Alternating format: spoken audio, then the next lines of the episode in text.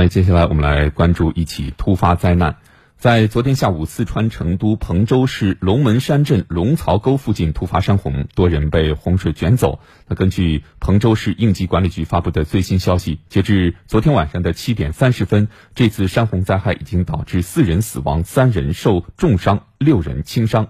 具体情况，来听央视记者蒋林昨晚发回的报道。我们现在呢是在赶往呃彭州市龙门山镇的龙槽沟。那么龙槽沟呢是紧邻这个龙门山脉，实际上呢它是一个非常小的溪流，这个地方是发生了局部的这个强降雨，而实际上这样一次事故为什么它具有一定的隐蔽性？是因为它的降雨区域和游客们戏水的区域之间其实有一定的距离，所以突如其来的这个水头是将一些在河滩当中戏水的群众卷走。在今天这个连线当中，其实我更想提醒大家，就是目前正值盛夏。而且很多地方受到高温的影响，因此我们在去山区溪谷去游玩戏水的时候，请大家一定要绷紧安全这根线。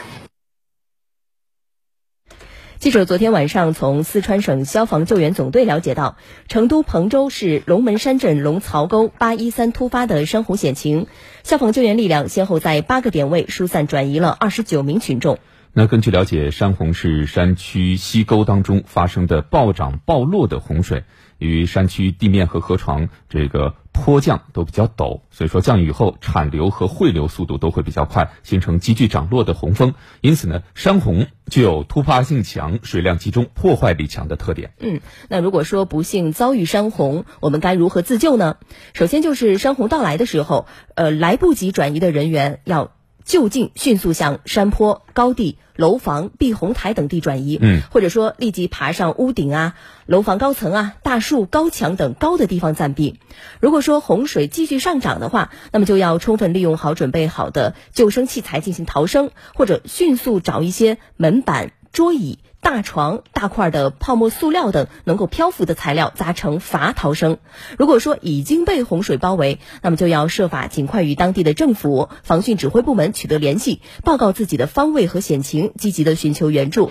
一定要注意的是，千万不要游泳逃生，更不要攀爬带电的电线杆、铁塔。嗯，所以说也提醒现在正在山区旅游的。各位游客朋友们，注意以上我们刚刚说的这个自教知识指南。那山洪其实还可能会引发泥石流和山体滑坡。那根据介绍，山洪如果说形成固体的径流，则会称作泥石流。那国泥石流发生的时间规律和集中降雨的时间规律基本上是一致的，具有明显的季节性，一般多发生在多雨的夏秋季节。所以说，雨季尽量不要在沟谷当中长时间的停留。嗯，那如果说出现泥石流，我们又该如何自救呢？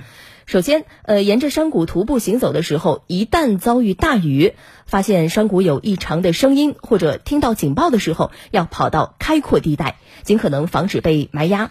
除此之外，要立即向坚固的高地或者泥石流的旁侧山坡跑去，千万不要在谷地停留。还有就是要马上向与泥石流呈垂直方向一边的山坡上面爬，爬得越高越好，跑得越快越好，绝对不能顺着泥石流的流动方向逃生。嗯，那么。什么是山体滑坡？遇到山体滑坡又该怎么办呢？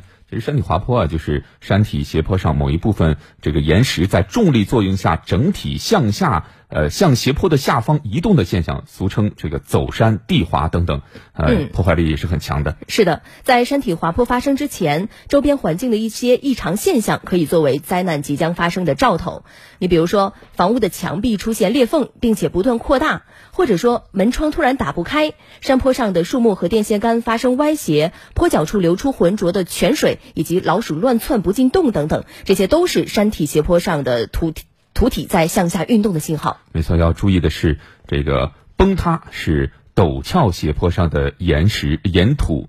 呃，岩土体突然崩落、滚动、堆积在山坡下的地质现象，呃，滑坡和崩塌常常常是相伴而生，容易产生滑坡的地带，其实也是崩塌的易发区啊。崩塌、滑坡可能会相互的包含或者是转化。是的，那如果说遇到山体滑坡，我们该如何自救呢？嗯，首先就就是当遇到崩塌的时候，如果说是在崩塌体的顶部，那么应该迅速向后部或者两侧逃生，千万不要顺着滚石的方向往山下跑。如果说是处在滑坡体上时，要迅速的环顾四周，向比较安全的地带撤离。跑的时候应该向两侧跑，不应该向滑坡体上方或者下方跑。还有就是，当处于滑坡体中部没有办法逃离的时候，那就应该找一块坡度较缓的开阔地带停留。比如说，抱住大树等物体，一定注意啊，不要和这个房屋、围墙、电线杆等靠得太近。呃，如果说当处于滑坡体前沿或者崩塌体下方的时候，那就只能迅速向两边逃生。